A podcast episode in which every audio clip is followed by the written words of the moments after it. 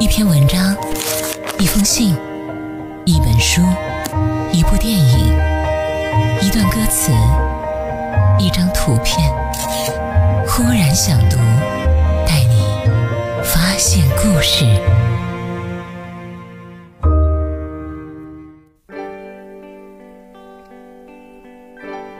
这里是忽然之间，我是主播忽然，欢迎走进今天的忽然想读。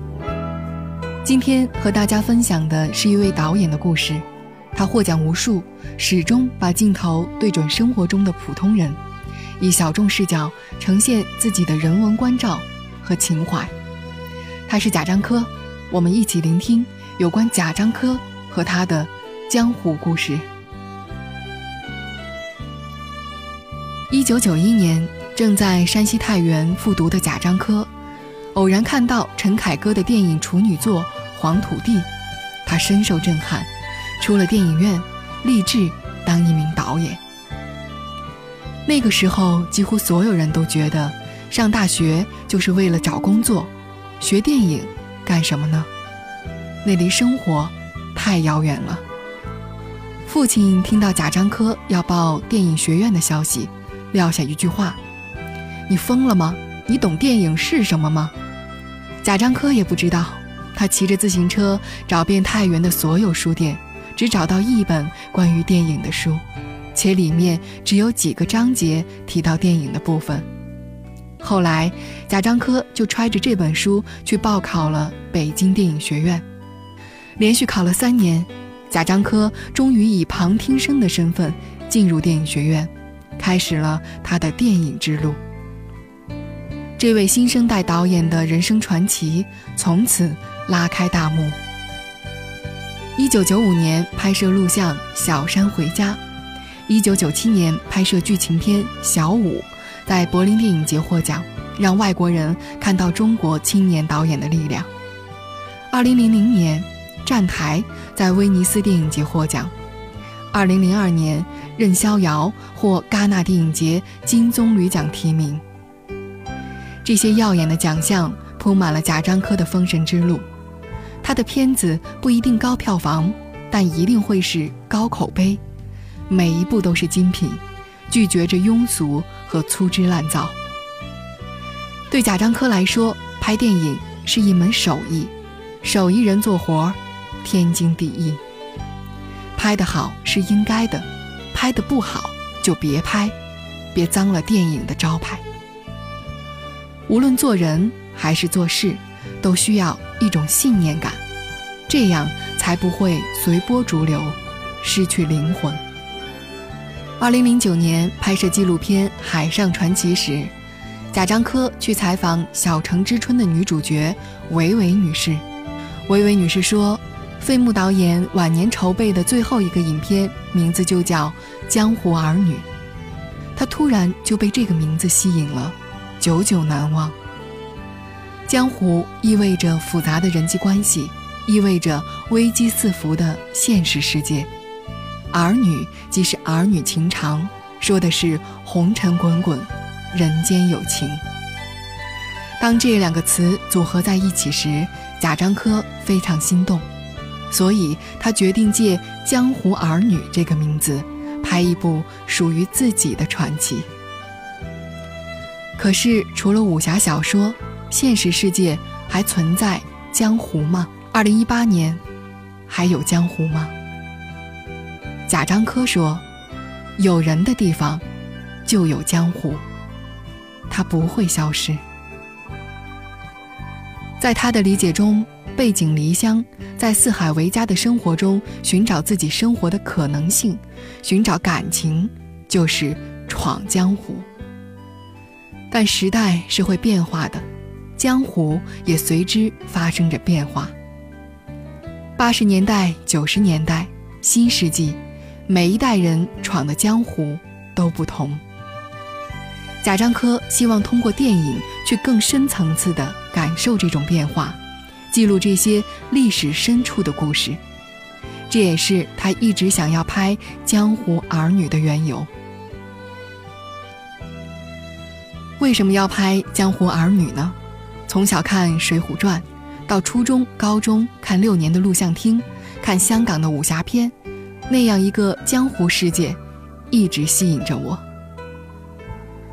如果他不去记录这个江湖，不去拍那些淹没在历史中的普通人，若干年后，人们可能会忘记江湖的存在，忘记规模宏大的历史潮流，其实也是由一个个普通人拼接组成的。贾樟柯念念不忘，坚持留在电影里的，其实是平凡生命中每个普通的你和我。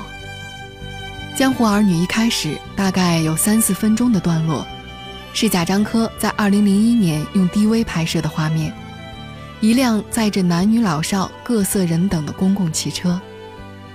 那个场景是我自己比较多的感情投入，因为我觉得故事的起点就在这样一个世俗的场景，这样一个再平常不过的场景里发生。贾樟柯说：“有人看完电影。”觉得贾樟柯成熟了许多，从个人性格到电影风格，他逐渐趋于平稳，韬光养晦，锋芒内敛。而他相信的是，时代最大的需求之一就是观察力，是接受它的实质，是呈现人生存的实质，然后生发起一种慈悲，这才是最大的情感。因为慈悲，所以懂得。最伟大的力量，往往也最宁静。每个人都有自己的活法，我们终将按照自己选择的路走完这匆忙的一生。尽管匆忙，步履不停，我们依然在为自己的情感寻找寄托。对导演来说，这个寄托，影片完成后，贾樟柯非常满意。他说：“因为他对我的情感有一个交代。”满足了我对那个年代对于江湖的情感期待。很多人好奇，为什么贾樟柯在这些年一直在拍相同的人群？贾樟柯自小在一个大杂院里长到二十三岁，那是他的精神世界，也是拍了二十年还拍不够的世界。直到现在，他依然有热情去讲述这样一个群体。其实我并不是一个很怀旧的人，我也不认为过去的年代比今天的年代更好，或者今天的年代比过去的年代更糟。我觉得每个年代都有每个年代的问题，每个年代都有每个年代的优点。我们在谈论很多事情的时候，不可避免的总会谈到过去，因为我们谈论今天的问题，必定会有一个过去的参照。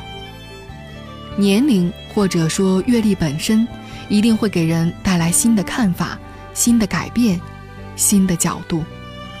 在贾樟柯看来，我们在不同的时间对人的理解肯定是不一样的。我们应该去感受这种细微的不同，体味人生的乐趣。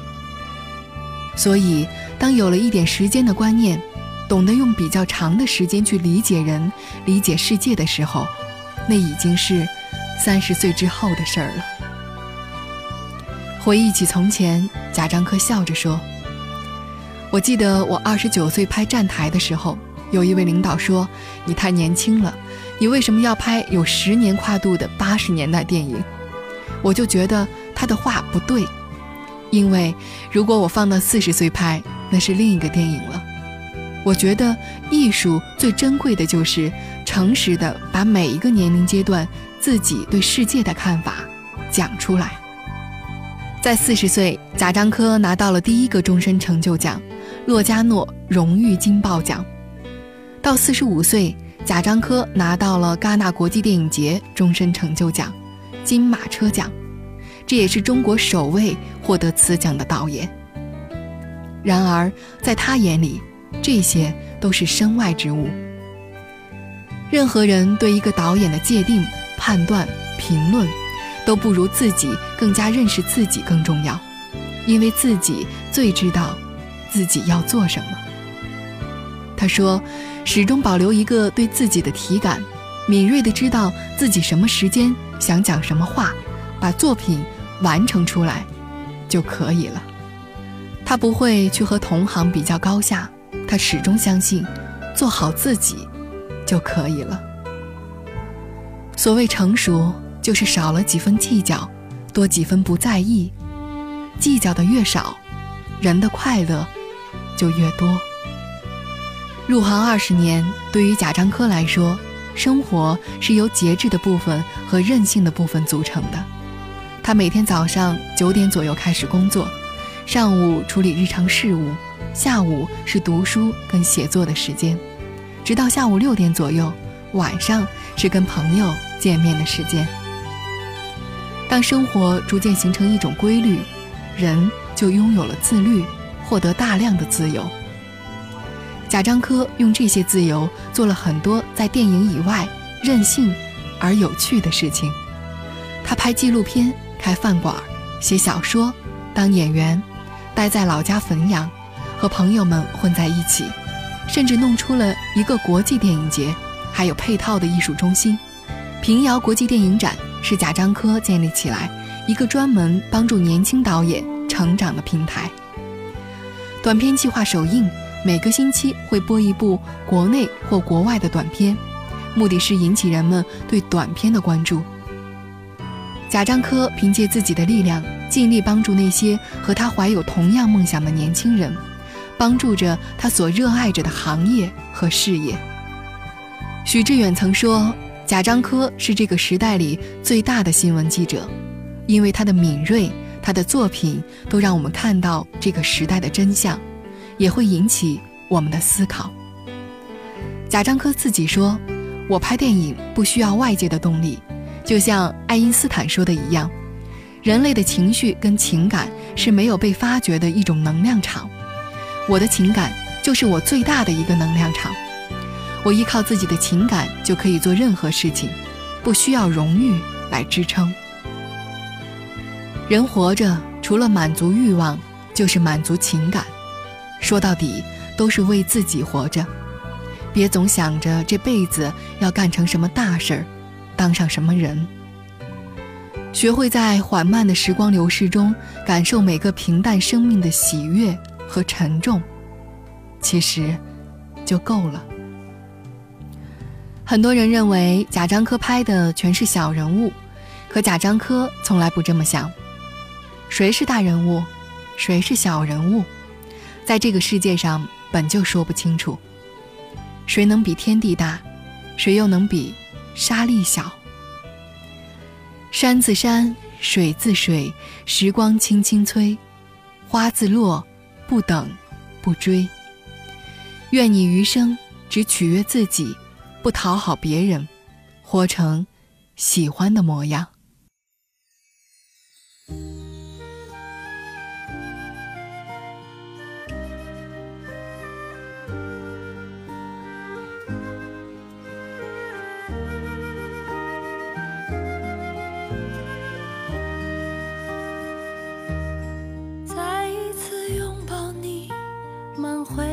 过去的气息，曾经的风风雨雨，又一次泛起涟漪。我留下来寻你，伴随着熟悉的旋律。过去的何曾会过去？未来的依然在这里，这时的悲喜交集，我会在江湖等你；一生的牙尖浪里，今生所爱的凭据，半生的爱恨情欲，我会在梦里等你，安放在一座岛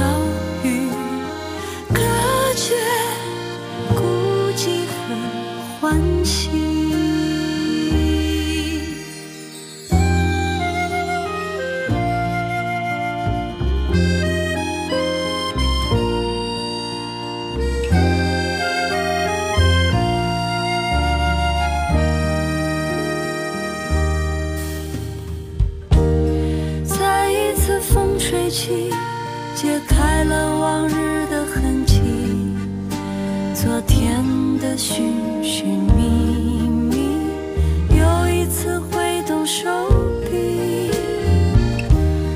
我留在这陪你，任由着思念的潮汐，上一秒沉入到海底，下一秒飞上了天。